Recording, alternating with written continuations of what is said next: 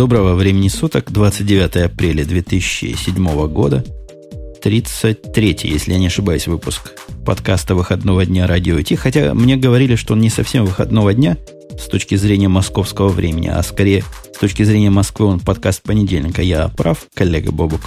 Ну, так-то оно, конечно, так. Э, действительно, видимо, подкаст этот выйдет в понедельник, но, с другой стороны, надо же понимать, что у нас все-таки понедельник тоже выходной, и вторник выходной на этой неделе, поэтому все-таки сегодня у нас тоже будет выходной день, и будет все хорошо. Это майские праздники наступают? Это, да, медленно наступают майские праздники. У нас, видишь, такая замечательная российская традиция. В начале мая не работают. Впрочем, в начале января тоже не работают, ну и периодически не работают просто сами по себе. Хорошая традиция, мне она всячески нравится. Можно куда-нибудь уехать за границу, отдохнуть на какие-нибудь юга. Ну, возвращаясь к более прозаичным темам, я не устаю напоминать каждый выпуск, что состав участников у нас базовый все тот же самый. С той стороны у нас Бобук из Москвы. А с той стороны Умпутун из Чикаго. И, возможно, у нас появится третий, почти постоянный участник Росновский, тоже из Москвы. Он сейчас в процессе своей работы или езды с работы домой но обещал, если успеет, присоединиться к нашему пиру духа и буйству гиков. Да, к пиру духа присоединиться, в общем, хочется, видимо, всем, потому что в последнее время довольно много э, опять появляется всяких интересных предложений э, поучаствовать вместе с нами. Я вот в очередной раз получил предложение от еще одного человека из компании Microsoft. Будем надеяться, что, может быть, все-таки когда-нибудь это, наконец, уже произойдет, потому что слушает нас достаточно большое количество народу. И кажется, это, в общем, и большой сильной компании тоже должно быть интересно. Ну, меня терзают смутные сомнения, чего-то у них. Видимо, корпоративная политика не разговаривать с такими, как мы с тобой, или еще чего-то, что препятствует. У меня, не у меня, собственно, это у тебя была идея, но просто она как-то у нас замолкла тут в, во внутрях нашего шоу, нашей кухни. А может нам действительно установить такой открытый прямой эфир со всеми желающими поговорить, не в смысле базара, чтобы все звонили, говорили одновременно, а в смысле такого радио типа эфира. То есть скайп. Мы на скайпе отвеч... сидим с тобой вдвоем, пускаем по одному всех желающих, отвечаем, разговариваем. Потом из этого дела делаем шоу и выкладываем его. Ну, это тоже неплохой вариант, э, хотя я слабо понимаю, ну, разве что нам с тобой придется самим записывать э, тех людей, которые говорят, так сказать, с той стороны. Это такие телефонные звоночки. Ну да, скорее всего, нам придется выкладывать скайповую запись в этом случае этих людей. И качество будет не самое высокое, но с другой стороны. Чего от звонков телефонных можно ожидать? Вот, слушай, пока я не забыл, к вопросу о телефонных звонках. Э, не так давно мы тут списались с э, одним довольно интересным товарищем, э, который представляет, по-моему, компанию Абава или как-то так. Вот сейчас не готов сказать, я думаю, что мы выложим ссылку, если, в общем, будет интересно. Так вот, он рассказал, что прямо сейчас радио Ти можно послушать по телефону. Ты знаешь, да, эту историю? Я слышал, что кто-то ругал эту идею. Но вот саму историю, по-моему, я находил эту ссылку, и вроде когда-то звонишь, что ли, смс посылаешь, и обратно тебе радио Ти идет, или как там, дай нам детали. Ну, там не совсем так. Там, значит, набираешь телефон 0942, указываешь код сервиса 8890 и слушаешь радио Ти, собственно. Э, всех с самого начала предупреждаю. Позвонить, конечно, стоит, просто ради интереса, чтобы вот, ну, оценить сам по себе сервис, саму идею. Хотя стоимость этого звонка будет примерно как секс по телефону, то есть около 10 рублей в минуту. Э, цена, конечно, бешеная совершенно. Я не понимаю, кто будет это слушать в таком виде, тем более, вряд ли верю в то, что кто-то в состоянии целиком радио Ти так прослушать. Вот какие-то нездоровые деньги получаются. Э, тем не менее, кажется, что идея эта сама по себе интересная, по крайней мере, можно таким образом отслеживать, вышел ли новый подкаст или нет. А меня лично гордость просто обуревает, если нас по цене с сексом по телефону сравнили. Это, по-моему, большой показатель, и крутизна просто редкая. Да, я с тобой совершенно согласен. Э, плюс ко всему, может быть, может быть, когда-нибудь дойдет и до того, что хоть какие-то деньги начнут капать нам с тобой. Не в смысле там 10 рублей в минуту за каждого человека, а в смысле что-нибудь такое более серьезное. Например, никто же не отказывается от идеи, что какая-нибудь крупная организация, например, наступает супер время, да, как у нас была компания Microsoft, вдруг ни с того ни с сего решит, а, что м, такие подобные шоу надо поддерживать. Представляешь, какие деньги потекут вот в, в эту индустрию? Да, представить, конечно, себе это приятно, но хотя трудно, чтобы тот же самый Microsoft нас поддерживал, потому что не на 1 апреля мы душой кривить точно не будем. Хотя есть прецеденты, когда совершенно а, нейтральные с точки зрения изложения компании поддерживают хай-технические шоу. Ну, например, AOL поддерживает, насколько я знаю, Tweet. Хотя Tweet слово хорошего про AOL я никогда не слышал, чтобы говорил. Так что бывает всякое в жизни. Бывает всякое в жизни, и действительно пора нам, наверное, с тобой переходить уже к основным темам. Тем более, что их сегодня довольно много получилось. Да, тем довольно много. И у меня есть сразу вводное слово по поводу этих тем. Я сегодня, видимо, буду как в полицейских детективах, плохим полицейским, потому что темы меня не то что раздражают, но вызывают какой-то нездоровый скепсис. Читая эти темы, я чувствую себя застарелым циником. Буквально все из них, или большинство из них, поэтому тебе, по-видимому, придется играть роль хорошего полицейского и вносить позитив в мой негативный рассказ. Ну, я попробую, как это у Василия Борисовича хорошо получается, внести немножко позитива. Э, давайте попробуем. Э, самая первая новость, она действительно очень странная. Собственно, компания Acme, довольно известная в узких кругах, э, выпустила некоторое расширение к всеми любимому э, браузеру Firefox, которое позволяет работать с BitTorrent. Понятно, что идея сама по себе очень такая лежащая на поверхности, тем более, что вот недавно я совсем говорил, что я пользуюсь браузером Opera на своей машине исключительно в качестве BitTorrent клиента, а здесь вот кто-то взял и сделал. Я не знаю, Женя, у тебя заработало? Скажи честно. Я скажу честно, что вот эта новость меня настроила на мой пессимистический лад, потому что это такой кошмар и ужас, что, ну, сейчас последовательно про него я расскажу, но Akamai для более широких кругов, тех, кто не в курсе, что это такое, это такой особого вида провайдер, который обеспечивает географически распределенные системы доступа к вашим данным и оптимизирует, собственно, трафики. Ну, говоря проще, у них сервера по всему миру, есть система умной балансировки между этими серверами. Я, я правильно изложил суть Акамаев? Да, это совершенно так. Да, теперь возвращаясь к этому самому FoxTorrent, это и есть BitTorrent, add для Firefox 2, по-моему, только с Firefox 2 он работает – я попробовал его поставить на рекомендованной, одной из рекомендованных платформ OS X на двух компьютерах, на PPC, то есть на PowerPC своем G5 и на MacBook, который интеловский. Это я сразу для того, чтобы сказать, отмести всякие претензии, что я на старье всякое ставил.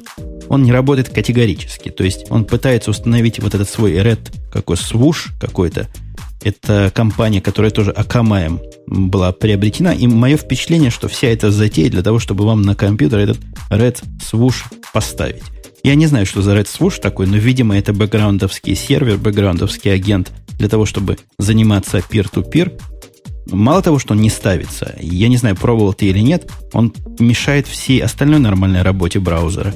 После него совершенно таинственным образом половина поп-ап окон перестает открываться – нажатие на клавиши через JavaScript, я имею в виду на линке, перестают отрабатываться. И пока ты его не снесешь, ничего обратно работать не начинает. У нас, у меня на двух мэках.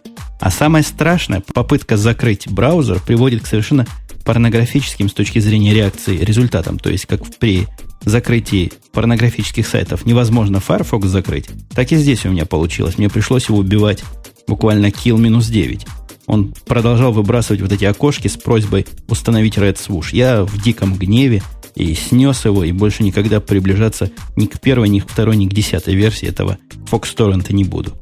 Понятно, нет, но у меня все произошло значительно смешнее. Я запустил точно так же, получил замечательное э, предупреждение о том, что нужно установить Red Swoosh.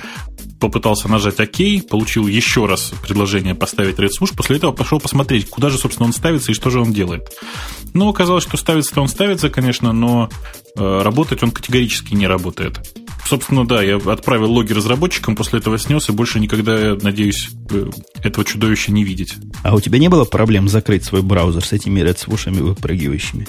Э, ты знаешь, почему-то нет. Э, наверное, это было связано с тем, что я все-таки ну, смог запустить этот самый Red Swoosh. Другое дело, что запустила его из консоли, обнаружил, значит, зайдя внутрь APP-приложения, и там ручками прочитав в логе, что же ему не хватает. В общем, это было то еще приключение. Короче говоря, этот Fox Torrent, BitTorrent, да, Fox Torrent, для, для Firefox не самая явно удачная вещь, особенно в смысле Mac OS X и Firefox под Mac OS. Поэтому я, я бы его крайне не рекомендовал, вот если позволено мне такую антирекламу Акамаю произвести. Следующий продукт, который тоже меня раздражает. Меня сегодня все решительно раздражает. Он у нас действительно следующий в списке и выглядит в виде фотографий и длинной статьи на Gizmodo, по-моему, мы нашли это дело. Да-да-да, на Gizmodo. Это некая, некая штука, называемая Voodoo. Voodoo – конкурент и будущий убийца Apple TV. Я, честно говоря, просто не понял самой идеи этого устройства. Я хорошо понимаю, что это просто нормальная, хорошая калька с Apple TV с совершенно другим интерфейсом, менее, менее красивым, на мой взгляд, и менее аккуратное само устройство выглядит. Какой-то ужасный совершенно пульт. То есть я... У меня такое ощущение, что мне сегодня не получится быть плохим и хорошим полицейским, потому что, ох, новости действительно какие-то не очень радостные устройство, глядя и в анфас, и глядя в профиль, это типичнейший Apple TV, вот по дизайну, немножко он округлен, но, в общем, типичнейший Apple TV. Ну, может, поменьше или побольше, тут размеры не приводятся. За пульт такой, конечно, дизайнерам нужно отрывать все конечности. Пульт не плоский, а какой-то трехмерный, но примерно с такой же навигацией, как у Apple TV. Хотя вот то, что они скролл туда засунули, наверное, идея приятная. Мне не то, чтобы скролла не хватает в текущем пульте, в настоящем пульте моем, но, наверное, идея, идея приятная. Вместо скролла я бы на месте Apple туда шарик воткнул от мышки. Да, такой же, как, собственно, на Mighty Mouse на Apple. Может быть, действительно, идея это не такая и плохая, но вот внешний вид этого пульта вызывает у меня просто какой-то оторопь, потому что понятно, что трехмерный этот пульт, э, объемный, там, выглядящий примерно, не знаю, как куриная кость какая-то, э, такого очень большого размера, его же в руках просто держать неудобно. Я не понимаю, о чем думают дизайнеры. А мне он породил ассоциации какой-то туфельки. Как туфелька от Золушки стоит, вот с каблучком, со всеми делами. Как его в руках держать? Даже, даже не очень понятно. Хотя, нет, я, я все равно очень пессимистичен по поводу этого пульта. Ну да ладно, пульт дело десятое. А главное, что устройство это громко себя позиционирует как убийцу Apple TV, и перечисляя фичи, которые теоретически должны Apple TV убить, единственное, что я тут вижу из э, наверняка, в общем, положительных, однозначно неплохих вещей. Это поддержка MPEG-4 повсюду, поддержка, видимо, DivX повсюду. И вот позиционируют, что ни Apple TV, ни Xbox этого не поддерживают, а вот это устройство в Voodoo все уже поддерживает из коробки. А, собственно, зачем? Просто я не понимаю чего-то. Насколько я понимаю, э, весь контент, который идет в Apple TV, он идет в QuickTime кодеках, и особенной нужды в DivX, по-моему, нет. Вот это как раз ты правильно подвел нас, меня, всех слушателей к тому самому моменту, который меня конкретно раздражает. По-моему, здесь совершенно неправильно они пытаются конкурировать, а скорее конкурируют не с тем. Они конкурируют с железкой, но Apple TV, в моем глубоком понимании, это всего лишь последняя цепь вот этой инфраструктуры, которую здесь, насколько я понимаю, никто и не пытается воссоздать. Apple TV это оконечное устройство типа iPod, но iPod без Э, iTunes Store, во всяком случае здесь, в Америке, он малая всего лишь часть этого всего бизнеса и этой всей радости. А Apple TV без, без iTunes Store, ну это вообще ничто. Это просто устройство без, без данных. Э, я боюсь, что здесь с этим Voodoo будет то же самое, потому что я не понимаю, где они э, берут эти самые new releases, которые показаны здесь в интерфейсе, и где они берут эти новые фильмы. Э, потому что, ну, понятно, что у компании Apple, в общем, огромное количество договоров уже сейчас по поводу всех будущих э, новинок и всего того, что выходит и в Голливуде, и не в Голливуде, и там и на, на киноэкранах, и на больших экранах. Э, здесь же понятно, что этого всего не будет никогда, и использовать это можно разве что, ну, я не знаю, как средство для того, чтобы проигрывать фильмы, которые ты варизом накачал где-нибудь из битторрента. Да-да, мне тоже показалось, что это, это все в эту сторону. Хотя вот э, участники этой фирмы, они люди известные. Их главный э, президент, наверное, по-русски это называется, этого Вуду, некий Алан Росман. Э, как сказано в этой статье, человек, который придумал в свое время ВАП. Э, то есть это тот самый негодяй, благодаря которому сейчас многие-многие мобильные операторы пытаются наживаться на обычных пользователях с помощью вап-ссылок. Понятно. Я боюсь, что и здесь у него тоже ничего не, не выйдет, потому что ВАП, мне кажется, с самого начала был мертворожденным, а здесь просто, ну, устройство, которое только для гиков, а значит, практически не будет продаваться. А вот наша третья новость, она как раз к нашей специфической русскоговорящей аудитории, русскоязычной, по-моему, очень тему, потому что русскоязычная аудитория известна тем, что русские это самая читающая нация в мире, по-моему, нас в свое время в школе учили. И вот как раз в эту сторону наше третье обсуждение – Слушай, про- прости, я от, отвлекаясь немножко, чуть-чуть в сторону, но в предыдущей статье я только сейчас заметил. Обратил ли ты внимание или нет, тем не менее, э, сразу же под, под собственно, вот этой статьей с Voodoo есть маленькая реклама от компании Nokia. И на, на этой рекламе, собственно, изображен, э, изображено то самое устройство Nokia N800, про которое я, в общем, довольно часто рассказываю. Э, я, собственно, к чему? Оказывается, компания Nokia пытается теперь нормально совершенно пройти на этот рынок э, наладонных устройств и явно движется в том направлении. Фух. Видите, как это? Реклама Nokia закончена, видимо. А я попытался найти на этом сайте рекламу этой Nokia, но из-за того, что у меня тут все режется, этим адблоком. Никакой рекламы не вижу, но я тебе полностью верю и на слово, и на то, что ты видишь. Так возвращаясь к книжкам, к нашим книжкам. О, ты мне а, ссылочку прислал. Да, с рекламой, чтобы ты тоже посмотрел. Какая красота. Просто надо необходимо немедленно деактивизировать мне AdBlock. Уже который раз думаю, чтобы такую красоту не пропускать. Так вот, книжкам возвращаясь. Как, мне эта статья третья. Статья, пожалуй, по степени вызова недовольства. Вызвала у меня недовольство. Что ты скажешь по поводу э, заглавия? Почему, почему и буки? Почему электронные книги? Как это перевести на русский? У меня вот в голове крутилось. Обречены на смерть. Ну, пусть будет так, да. Обречены на поражение. Точно. А, в общем, статья действительно очень такая, очень смешная, очень наивная, на мой взгляд. А, потому что, ну, очевидно, что человек, который писал эту статью, толком, в общем, видимо, не разбирается в том, что сейчас происходит на этом рынке.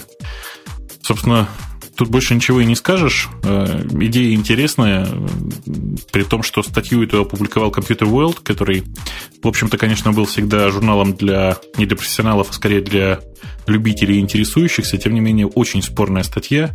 Даже не знаю, что еще сказать. Ну, я могу сказать три слова буквально про это. Тут в этой статье единственный плюс для меня нашедший. Я наконец увидел ссылочку на панасониковский ридер.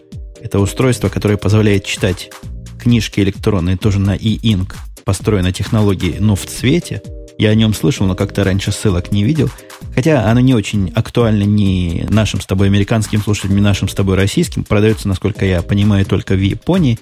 Дальше автор перечисляет недостатки. И я с тобой склонен согласиться, недостатки, которые он находит, скорее всего, связаны с тем, что он никогда электронных книг в руках не держал и ни в каком виде книги не бумажно не читал. У меня лично сложилось такое впечатление. Да, мне тоже так показалось. Вообще, на самом деле, большая часть людей, которые э, считают, что книги в электронном виде читать нельзя, скорее всего, просто не пробовали их читать. Ну, в качестве сильного он, он дает два довода, которые оба кажутся мне не очень серьезными – Хотя я их вполне могу понять. Первый довод, он удивляется, а почему электронные книги стоят не так дешево, как, как должны были бы быть. То есть я не понимаю, откуда у него идея, сколько они должны стоить, но он приводит пример, что книга бумажная стоит 12 долларов на Амазоне и всего лишь 10 долларов, то есть всего 2 доллара скидка на эту же книгу в, небумажном виде. Вот это он считает очень серьезным доводом, то есть книги электронные не дешевые. А почему, собственно, они должны быть дешевые? Я вообще особенно не понимаю, почему они должны быть дешевле. То есть понятно, что э, стоимость бумаги и там издания и обложки, она все равно укладывается ну, максимум в доллар. Какой смысл э, менять цену относительно электронных и бумажных изданий, я вообще не понимаю. И я тоже с тобой, хотя в свое время, когда я начал читать книжки электронные, пытался покупать себе книги в магазине соневском, там довольно большой магазин есть у Sony, который к Sony Reader присобачен, то ли Sony Reader к нему присобачен, трудно сказать. Мне тоже казалось, что книги должны стоить дешевле, но после некого раздумия, а, собственно, почему? С какой радости они должны стоить дешевле, какая, какая тут большая разница. Второй довод, который он приводит, мне кажется, вообще ни в какие ворота не лезет. Довод, что люди любят держать в руках бумажные книги и любят, чтобы у них на полках эти тома стояли и пылились. Ну, пылились это я уже от себя добавляю. Я вообще в последнее время наоборот стараюсь сделать так, чтобы, собственно, этих книжек у меня не пылилось, потому что у меня их скопилось уже столько, что их девать просто некуда. И вот все это барахло, занимающее место, тем более, что чаще всего я читаю, честно говоря, далеко не, там, не знаю, не философскую литературу, а что-то такое очень расслабляющее. Э, в огромном количестве эти книжки скапливаются на полках. Зачем? Почему? Я, я вот сам уже не понимаю. И я уже много лет, ну, очень много лет не покупаю никаких книжек, кроме специальных, профессиональных. А все остальные книги, расслабляющие билетристику, я читаю с электронных устройств, ну, я не знаю, наверное, с года с 96-го, или когда вышел Palm, Palm 3, вот с Palm 3 с его жутким 160 на 160 зелено-черным или черно-зеленым экраном, и, по-моему, такой он был, и я вот начал читать в электронном виде – и ни разу не жалею, что перешел на эти относительно новые технологии. Но вот что действительно можно в недостаток внести этих электронных книг, во всяком случае тех реализаций, с которыми я имел опыт, они, мне кажется, не учитывают большого профессионального рынка, на который они могли бы сильно быть направлены, рынка, например, программистов или каких-нибудь других профессионалов, у которых много литературы и которым надо к этой литературе быстрый доступ. Но согласитесь, к бумажной книге с точки зрения вот компьютерных технологий доступа параллельного практически нет, индекса никакого там более-менее вменяемого нет, а индекс между книгами это вообще дело какое-то сложное, требует составления каких-то карточек библиографических или специальных систем учета. Ну, ты понимаешь, к чему я клоню. То есть ты намекаешь на то, что было бы неплохо, если бы все такие книги были гипертекстово как-то завязаны и находились в одном устройстве, да? Ну, я имею в виду, что хорошо бы, чтобы они находились в одном устройстве, хорошо бы, чтобы они автоматически индексировались, и хорошо бы, чтобы была возможность в таком устройстве найти что угодно, либо по тегам, либо по ключевым словам. Но сегодня технологии уже на это дело накатаны, просто книги электронные пока не очень под это дело заточены. Да, это все так. Вот я хотел у тебя еще один маленький такой нюанс уточнить. Скажи, а ты русскоязычную литературу читаешь вообще? Ну, конечно, я читаю из, из расслабляющей исключительно русскоязычную литературу. А где ты это все берешь? Ну, места есть. Места в Fiction Library, по-моему. Ага, Fiction Book, отлично. Вот да. я тебе как раз сейчас расскажу грустную историю. Ну, кому-то она может покажется грустной, кому-то не очень. Э, история примерно такая. Э, в достоверности этого я ручаться совершенно не могу, тем не менее, напечатано это было и на сайте ведомостей, и, по-моему, в пятничном выпуске ведомостей э, газеты российской. Есть некоторая такая компания Литрес, и э, на российском интернет-форуме э, представители этой компании торжественно заявили, что они скупают, в общем, большую часть, точнее, они уже скупили большую часть русскоязычных вот таких библиотек, э, кроме, собственно, Либру, кроме главной библиотеки, да.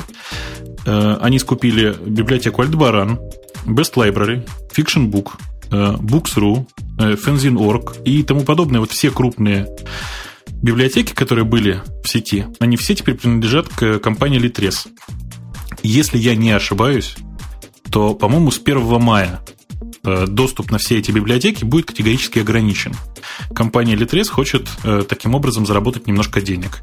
В общем-то, я их понимаю. Но вот представь себе ситуацию, если это действительно правда, и с первого числа все эти библиотеки очень аккуратно прикрываются. Что будешь делать? Но мне кажется, что прикрывать библиотеки смысла особого-то и нет. Мне кажется, есть смысл делать их немножко платными. В этом я хоть какую-то бизнес-модель вижу.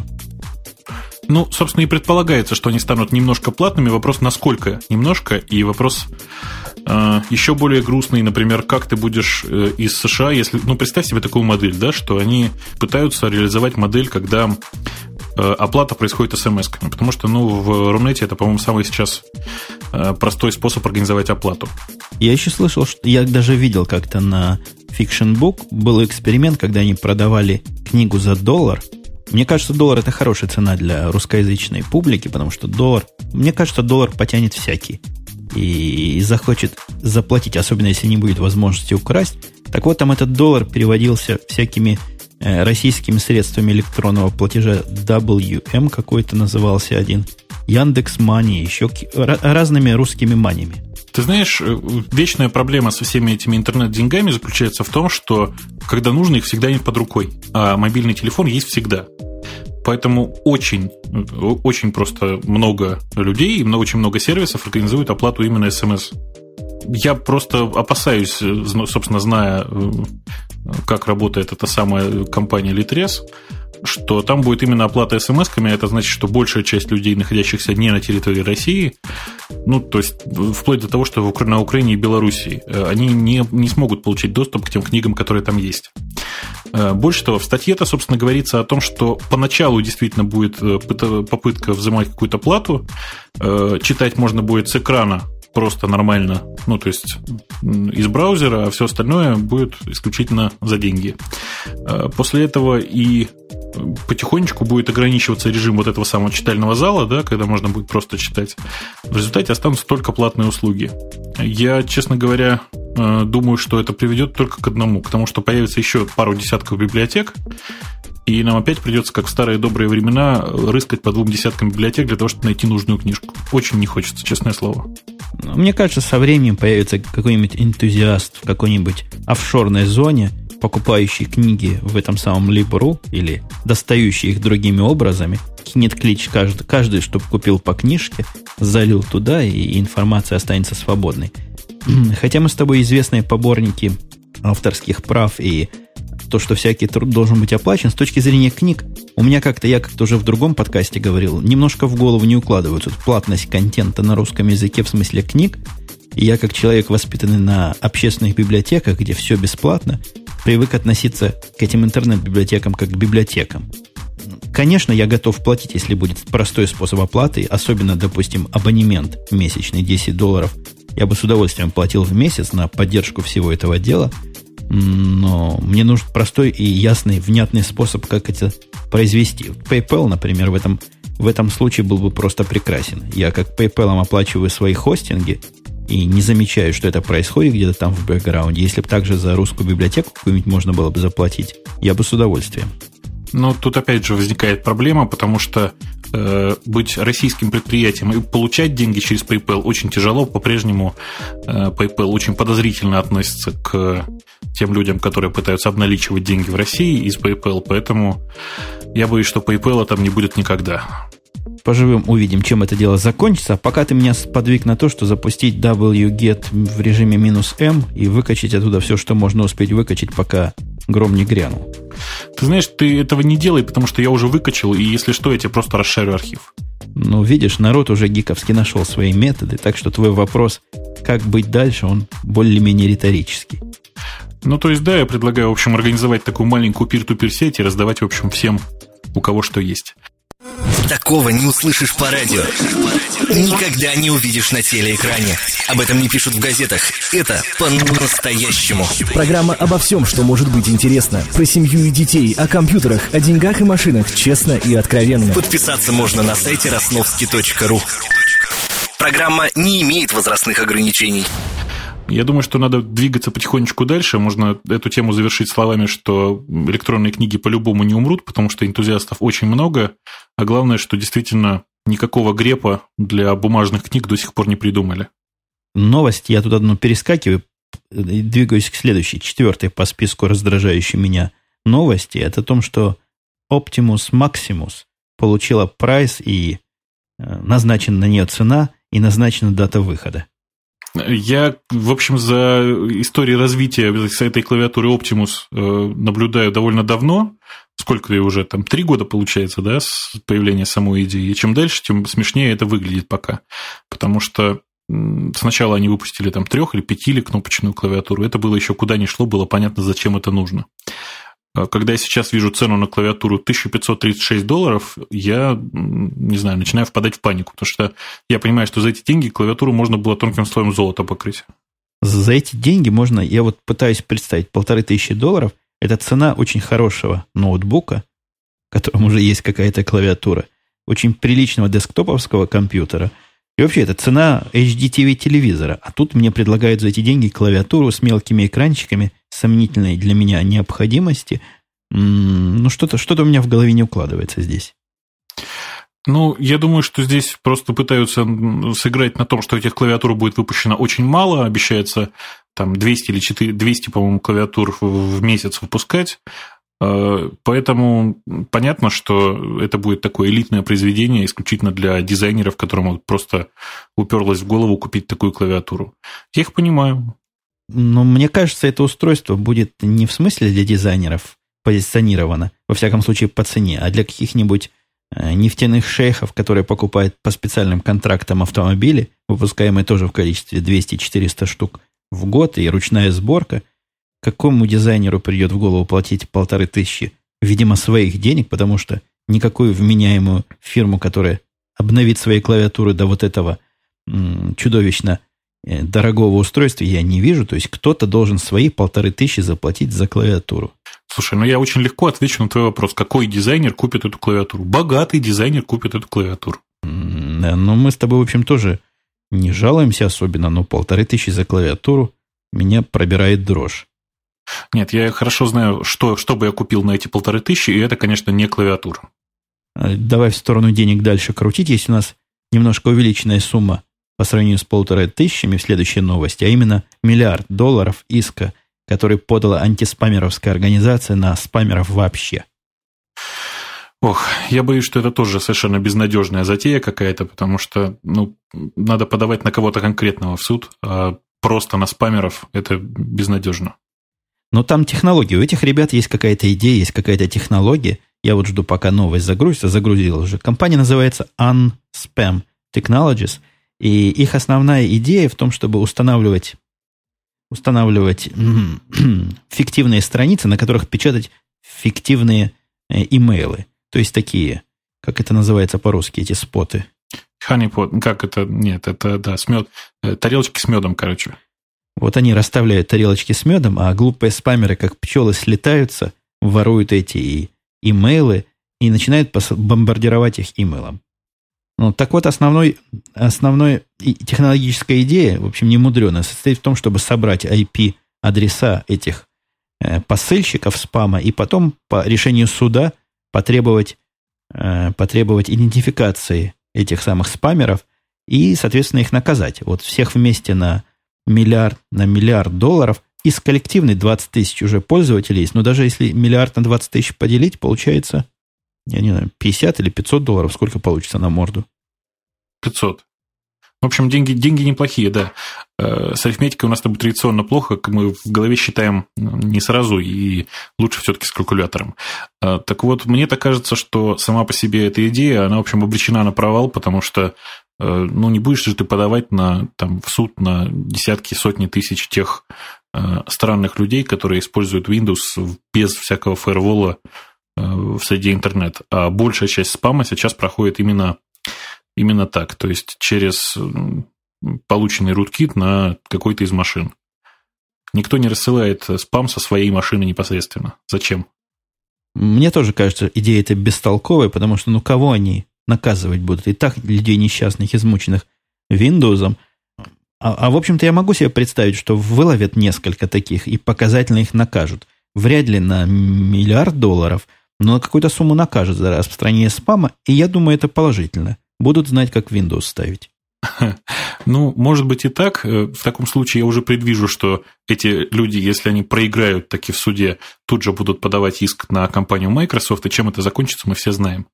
Но мне кажется, вполне понятно, почему новость это у меня вызвала некое раздражение. Тоже бестолковая идея, бестолковая посылка начальная, да и сумма миллиард долларов тоже ни в какие ворота не лезет.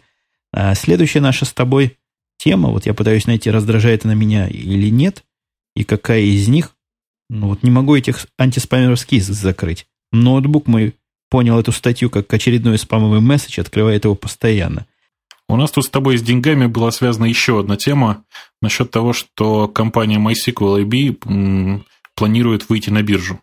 Да, но это несколько выйдет из, из моей роли сегодняшней. Меня это абсолютно не раздражает. Пускай ребята выходят на биржу, потому что, на мой взгляд, MySQL вполне, или MySQL, как нас с тобой поправляли. Я действительно слышал, его основном MySQL называют народе – так вот, MySQL вполне достойный продукт. Если они выйдут на биржу, станут публичной компанией. Если бы я хотел покупать бумаги ценные, я бы их, может быть, акции несколько прикупил. Э, собственно, мне, в общем, купить акции не грозит, несмотря на то, что я когда-то успел немножко там совсем чуть-чуть поработать. Э, тем не менее, я вот попытался списаться с Манти по поводу вот этого э, заявления. Оно произошло достаточно давно насчет того, что компания MySQL пытается Э, получить IPO. Так вот, э, Манти говорит, что планы у них самые радужные совершенно, они надеются получить довольно серьезные инвестиции, и при этом считают, что основной конкурент у них сейчас вовсе не Oracle, как это было раньше, а с Oracle у них сейчас некоторое стратегическое соглашение, и они пытаются вместе с Oracle выдавить все остальные базы данных, Э, которые не укладываются в их политику. Э, в эту категорию попадает в основном, насколько я понимаю, сейчас э, IBM DB2. Интересно. Тут нарисован цифрами, правда, но я в мозгу уже построил график, График очень, с точки зрения инвесторов, любопытный. В 2002 году доход 6,5 миллионов, в 2005 3,4 миллиона, в 2006 50 миллионов. Ты представляешь, какая кривулька завлекательная получается? Мне кажется, у них не будет проблем с инвестициями, как только они станут публичной компанией и кинутся в венчурный капиталист туда вкладывать фонды, да и простой народ, потому что MySQL, Web2, они как-то близнецы практически братья. Не, ну там все не так просто, потому что, собственно, MySQL EB это и есть э, компания, построенная на венчурном капитале. И понятно, что там есть э, ну, начальные инвесторы, которые в свое время туда вложили деньги. Кроме того, э, рост вот для небольшой компании, а компания сейчас, в общем, не такая уж и большая, там меньше тысячи человек работает, для, для небольшой компании рост в два раза по, собственно, показателям прибыли, он, в общем, характерен. Это просто нормальная, успешная компания, действительно. Поэтому мне кажется, что действительно проблем у них с выходом на биржу не будет. Тем не менее, особенно пока тоже радоваться не стоит. Ну, деньги, по крайней мере, к ребятам придут, а это значит, что э, MySQL будет развиваться и дальше. И я прыгаю в другую сторону. Расслабляющая новость по поводу Силенда. Как-то мы про Силенд говорили. Это некая, если я не ошибаюсь, платформа. В каком она море-то находится, ты помнишь? А где-то около Великобритании, около, около Англии, около Великобритании. Какое там море? Какое-то море там, несомненно, есть. Вода, во всяком случае, какая-то там есть. И в, этой, в воде стоит платформа. А на платформе находится некий, некий веб-хостинг-компания. Там свои сервера держит. Называется Heaven Co. Так вот, в чем сегодняшняя суть-то новости? Суть-то в том, что Sealand предпочитает хакеров пиратам.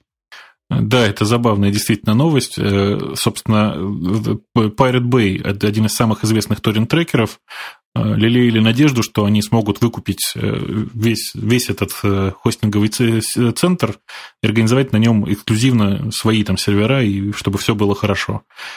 Тем не менее, насколько я понимаю, и правительство Силанд, и управление компанией Heaven Co, кстати, это одно, одно и то же лицо, собственно, Э, в результате отказались от предложения, которое, в общем, э, Pirate Bay публично тут всем предлагала. Они предлагали, по-моему, 180 тысяч, что ли, уже они насобирали. Да-да, они собирали у своих поклонников эти деньги. А они, по-моему, сказали, что купят теперь маленький где-то остров в другом месте, который согласится им продаться за эти деньги и будут там свои сервера держать. Но вот возвращаясь к Силенду, они пригласили дать политическое убежище практически некому типу, Гарри Мак, МакКиннон некий. Э, он преследуется правительством Соединенных Штатов и обвиняется как, как ответственный за самый крупный хак военных компьютеров всех времен и народов. Я, честно говоря, про эту историю практически ничего не знаю. Э, собственно, фамилия МакКиннон мне ничего не говорит. Мне кажется, что мы с тобой оба в этой ситуации люди довольно темные. Да, мы темные люди, но некая парадоксальность этой ситуации в том, что Силенд э, не является никаким государством, чтобы, чтобы там кто ни говорил, и Англия несколько раз уже выступала с удивлением по поводу того, почему платформу, которая в ее территориальных водах находится и самопровозглашает себя государством, кто-то серьезно воспринимает.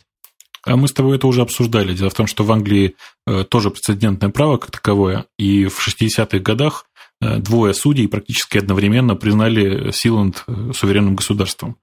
Э, с тех пор ничего не изменилось, и там можно соглашаться с этим, можно не соглашаться, но довольно много государств считают, что Силанд – это самостоятельная, как это сказать, юридическая единица. В смысле образовательной темы у нас есть две новости, одна за другой идут. Они, в общем, никакой технологической новинки собой обе не представляют, но изложенные вместе, друг за другом, мне кажется, вполне практически используемы. Я имею в виду две программы для Mac OS X, для наших с тобой любимых маков. Одна называется Screen Recycler, а вторая, ей в комплект, сразу скажу, называется... Э, по-моему, она называется Synergy. Точно, Synergy. Ты согласен с моей постановкой, что обе эти программы, в общем, в комплексе дают интересную реализацию чего-то? Ну, в общем, это действительно так, потому что э, Screen Recycler позволяет использовать несколько Э, мониторов, грубо говоря, подключенных по сети к, одному, к разным компьютерам. А, э, собственно, Synergy – это программа, которая позволяет э, использовать удаленную клавиатуру и мышь. Причем, что приятно, обе программы на самом деле кроссплатформенные. По-моему, Screen Recycler вот пока что версия только в бете для Windows. А для Mac они все, в общем, нормально совершенно работают, и понятно, что подключив, я не знаю, там 4-5 компьютеров вместе, можно садиться за любой, а, использовать все четыре монитора, например, как, а, не знаю, одно общее устройство, один, одну, общий, одну общую панель. Получается такая очень футуристическая картинка. Да-да, технически говоря, программы эти делают, в общем, разные. То есть, если первая программа Screen Recycler позволяет подключить множество старых каких-то компьютеров, которые у вас есть в доме, и использовать эти компьютеры как дополнительные дисплеи, причем я пробовал это использовать, работает поразительно хорошо. Это особым образом оптимизированная версия VNC там используется. Она настолько оптимизирована, что позволяет на этих удаленных как бы дисплеях крутить даже фильмы. При этом они не тормозят, что само по себе удивительно – а вторая программка позволяет одной клавиатурой управлять множеством не дисплеев, но множеством компьютеров. То есть я себе так футуристически действительно представляю ситуацию, у вас на столе стоит, э, допустим, 4 компьютера, и вы время от времени используете все эти 4 компьютера либо как один с четырьмя дисплеями, либо как 4 с одной клавиатурой и одной мышкой. А в комплект к этому еще неплохо бы все, в общем, файлы положить куда-нибудь на NFS, для того, чтобы с любой машины был доступ к любой машине. И получится такая сказка, что просто вот ни словом сказать, ни пером описать. Кстати, по поводу NFS. Была у нас тут новость с тобой, мы пропустили, о том, что наконец-то появилось устройство, позволяющее сохранить все ваши данные, но здесь на Диге было сказано в диговском стиле, наконец-то есть достаточно места для того, чтобы сохранить всю порнографию. Я, в общем, честно говоря, особой революционности этой коробки не вижу. Устройство собой представляет такую серебристую коробочку, тоже они пытаются быть в стиле Apple, хотя, конечно, на Apple не очень похоже. Туда можно вставить 4 SATA диска. И, в общем-то, и все. Ты знаешь, а я бы, пожалуй, вот такое устройство купил. Потому что у меня сейчас под столом стоит PC-машина, э, которая исполняет функции именно файлового сервера. И я бы не отказался, если честно, заменить это на что-то более тихое и аккуратно работающее. Нет, давайте, давайте последовательно. Не будем вводить публику в заблуждение. Этим устройством никакой Windows сервер не заменить. Это не является Network Attached Storage. Это совершенно тупой набор четырех дисков вместе. И даже не очень понятно, что в смысле контроллера. Выходит четыре кабеля, которые ты подключаешь. Э, с контроллером там все совершенно понятно. Там и SATA, э, это, в общем, на самом деле сериал ATA просто э, шлейфы, которые подключаются к твоей машине. Э, понятно, что устройство с непонятным назначением, понятно с непонятным, отлично.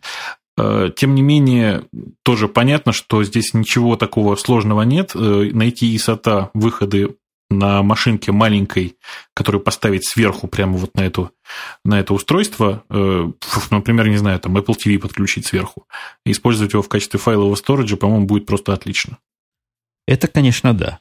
Но есть одна тонкость. А насколько удобнее было бы и технологически проще засунуть компьютер прямо в эту коробку? Хм, но это мечта была бы совсем уже что-то. Ну почему же мечта? У меня вот такая мечта стоит в подвале. Я как раз в одном из подкастов других рассказывал. Называется Buffalo э, Terabyte Station. Коробка примерно такого же вида, как эта, но диски нельзя туда вставить. Диски там уже внутри. Четыре диска по 750, по-моему. Она на 2 терабайта. В общем, в смысле, и на полтора терабайта, когда это дело как RAID 5 форматируешь, внутри стоит операционная система правильная, похоже, Linux, раздает все по SMB, по FTP, по Apple протоколу, и все вполне работает без всяких дополнительных устройств. А сколько она стоит, скажи? А стоит она примерно столько, сколько стоит диски, входящие вовнутрь. 999 долларов.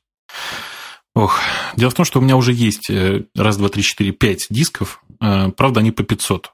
Тем не менее, они меня на 100% устраивают, и что самое важное, на них уже есть информация. Поэтому, ты понимаешь, да, меня гораздо больше бы устроила именно вот такая отдельная коробочка, в которой бы я воткнул свои диски и не беспокоился бы больше по этому поводу. У меня и такая отдельная коробочка тоже есть. Правда, не для SATA дисков, а для обычных ID дисков. А снаружи оно раздает как FireWire интерфейс, даже два интерфейса. Как-то она мне не очень пошла, уж не знаю почему. Мне кажется, я знаю почему, потому что к ней нужен приотаченный компьютер, чтобы до ума довести, а с этим вечно какие-то проблемы. То компьютер выключен, то сброшен, то все, то, то, то одно, то другое. А здесь технологическое устройство просто превосходно. Браузером заходим, редактируем адрес и раздаем всем, кто хочет взять.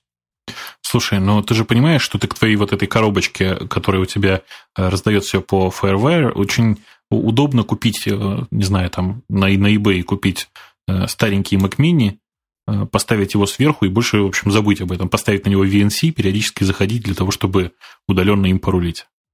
Ну, честно говоря, это то, что как раз я и собираюсь сделать. У меня есть целых два Mac Mini, которые не пользую вообще никак. Я вот из этой коробки пытаюсь сделать еще один такой файловый сервер, и при помощи Mac Mini, и хочу его использовать как сервер для iTunes и для всякого такого контента. Вот. Это, это как раз вот то, что я очень люблю сделать, купить несколько готовых решений, объединить их вместе и больше не париться. Ну, согласись, одно решение поставить и больше не париться на один шаг приближает нас к мечте об идеальном устройстве. Ох, идеальное устройство – это что-то такое очень недостижимое. Тем более, что если ты говоришь, что там диски не съемные, а главное, не съемные на ходу, это означает, что в какой-то момент обязательно произойдет сбой. Э, один из дисков придется вынимать, э, даже если там RAID 5. Э, тем не менее, понятно, что вытаскивать его придется, а вытаскивать его придется только с выключением.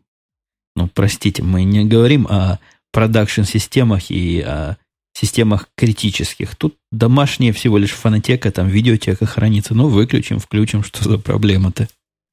Ну, в общем, у всех домашние видеотеки разные. Может быть, у кого-то там есть сверхсекретные данные, которые он не хотел бы терять. Мало ли кто что снимает дома. Но, тем не менее, ты, наверное, прав. Действительно, тут можно не париться и потерпеть, когда пару часов у тебя дома не будет этой видеотеки. Э, я предлагаю двигаться к числительной теме, а это означает, что мы приближаемся неумолимо, но закономерно к концу – Наша числительная тема, опять же, не добавит положительных отзывов нам с тобой от любителей Windows. Ты, кстати, видел, какой замечательный комментарий нам сказали? Нас с тобой пытались подкупить. Это как? Я что-то, видимо, пропустил его. Ну, был комментарий в том смысле, что если мы с тобой начнем про Windows меньше гадостей говорить, нам даже заплатят какие-то деньги, переведут. Так, э, вот отсюда поподробней. Сколько денег кому? Ям, явки, адреса? Да. Боюсь, денег мало. Боюсь, речь идет о двух-трех долларах, но тем не менее человек требует от нас прекратить злопыхательствовать. Я давай предлагаю, сделаем так. Давай договоримся до того, что эм, вот этот человек нам перечислит доллар, а мы сейчас вместо 10 причин, почему Microsoft должен любить open source, э, перечислим всего 7. Как тебе такая мысль? Договорились. Лев, ты нам должен уже по доллару, а мы начнем перечислять резоны. Ты правильно сказал, статья 7 пунктов, почему Microsoft должен любить, или любит тут даже скорее open source.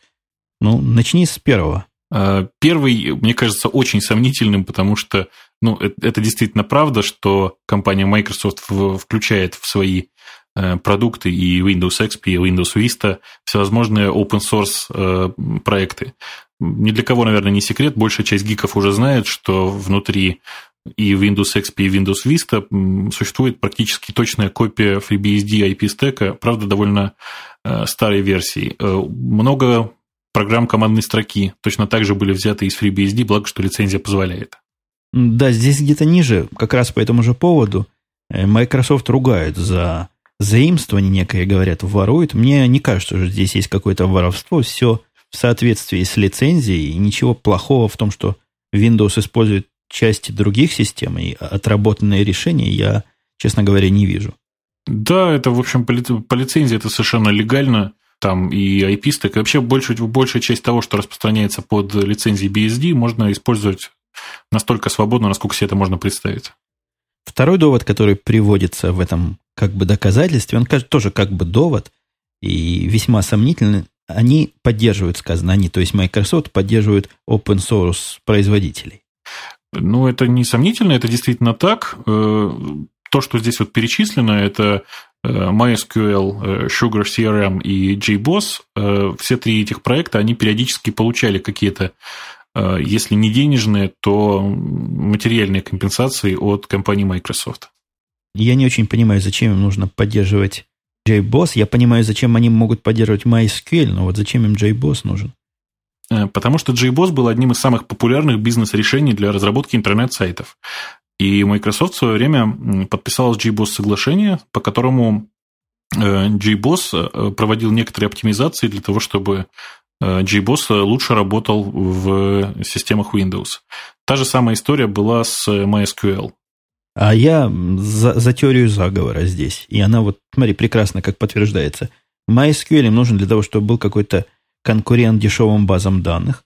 JBoss им нужен, чтобы был какой-то конкурент .NET и всему этому ASP+, или как у них, у них сейчас это называется. Зачем Sugar CRM нужен, я пока моя конспирация не доходит до, до этого. Ну, наверное, не, ну, тоже что-то в этом я смысле. Я тебе продолжу. Это конкурент Microsoft Navision. О, точно. Мы покрыли просто Microsoft как бы ковцу, и все ее под, подпольные мысли уже знаем. Третий, третий или четвертый пункт у нас идет... Третий, третий. А, я, я наконец понял, что они хотят сказать.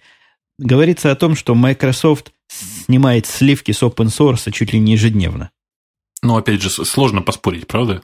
Сложно поспорить, но аргументация тут любопытная. Microsoft э, пиарит себя, да? Видимо, это будет по-русски говоря. Mm-hmm. Вот этой самой битвой против open source.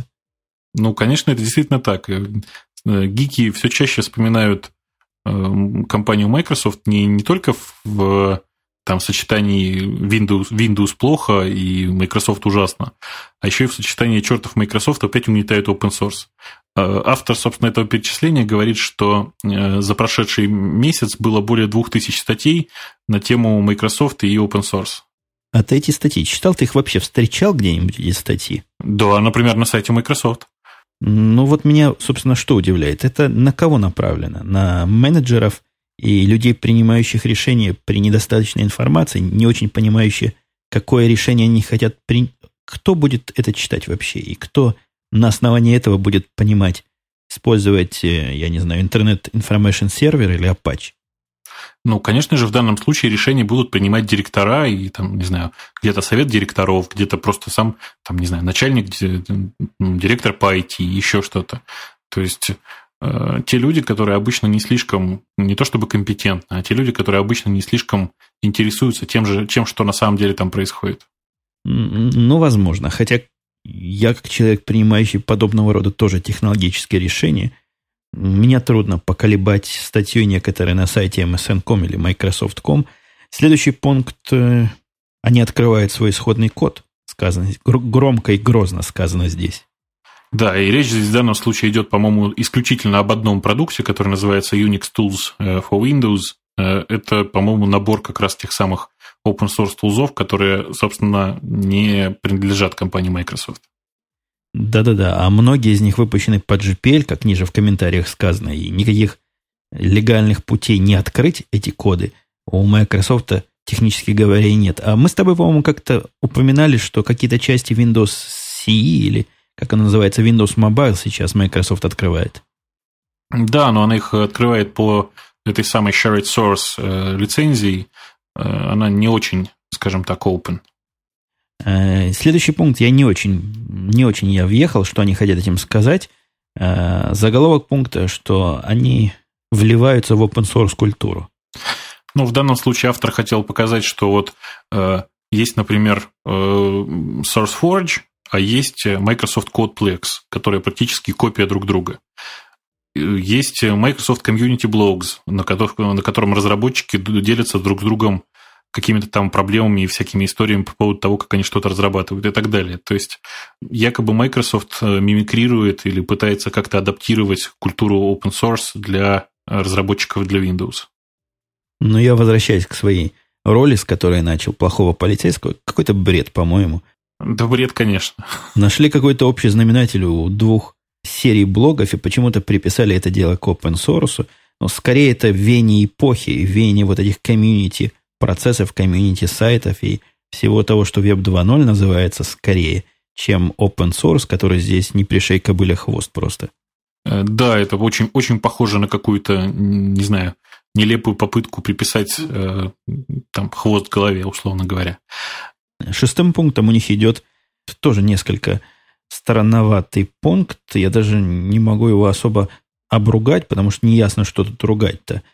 Пункт звучит так. Они, то есть Microsoft... Вот я поэтому же и остановился. Я пытаюсь перевести это на русский. А, я, пон, я понял. Э, этот пункт в переводе на русский язык утверждает, что Microsoft не очень рискует от конкуренции с open source, и не очень этот open source Microsoft атакует повсюду. Мне кажется, что здесь речь идет не столько об open source, да, а сколько о Linux, о тех попытках, скажем так, представить себе, что Linux это более комфортная среда и таким образом надавить на Microsoft. В общем, здесь очень такая, очень мутное объяснение, которое, в общем, все объясняется последней фразой о том, что Microsoft не боится open source, потому что, типа, не боится сравнения. Мне кажется, что это такое очень что-то что такое очень внутреннее, э, что-то автор статьи, наверное, хотел сказать. Я, честно говоря, думаю, что он сам не очень понимает, что. Да, мне тоже кажется, он какую-то тут поругу несет по поводу того, что open source не угрожает Microsoft, но Linux угрожает. Какой-то сложный полет мысли, поэтому переходим к последнему. Последний тоже звучит довольно забавно. Э, Microsoft в будущем откроет свои продукты и мыслит себя они в open source поле в ближайшем будущем буквально. Вот это как Станиславский, знаешь, не верю. Ну, а многие могли поверить, что Sun откроет свои продукты под GPL-лицензиями и под GPL-совместимыми лицензиями, а вот случилось, не прошло и 20 лет. А куда им деваться-то теперь? Ты же понимаешь, что юниксовый рынок как таковой, он остался, вот есть, есть Linux, есть FreeBSD, и Sun сейчас пытается прорваться хотя бы, вот, не знаю, на третью позицию. Потому что, по-моему, я не знаю, инсталляции OpenBSD и то больше, чем инсталляции нынешнего OpenSolaris.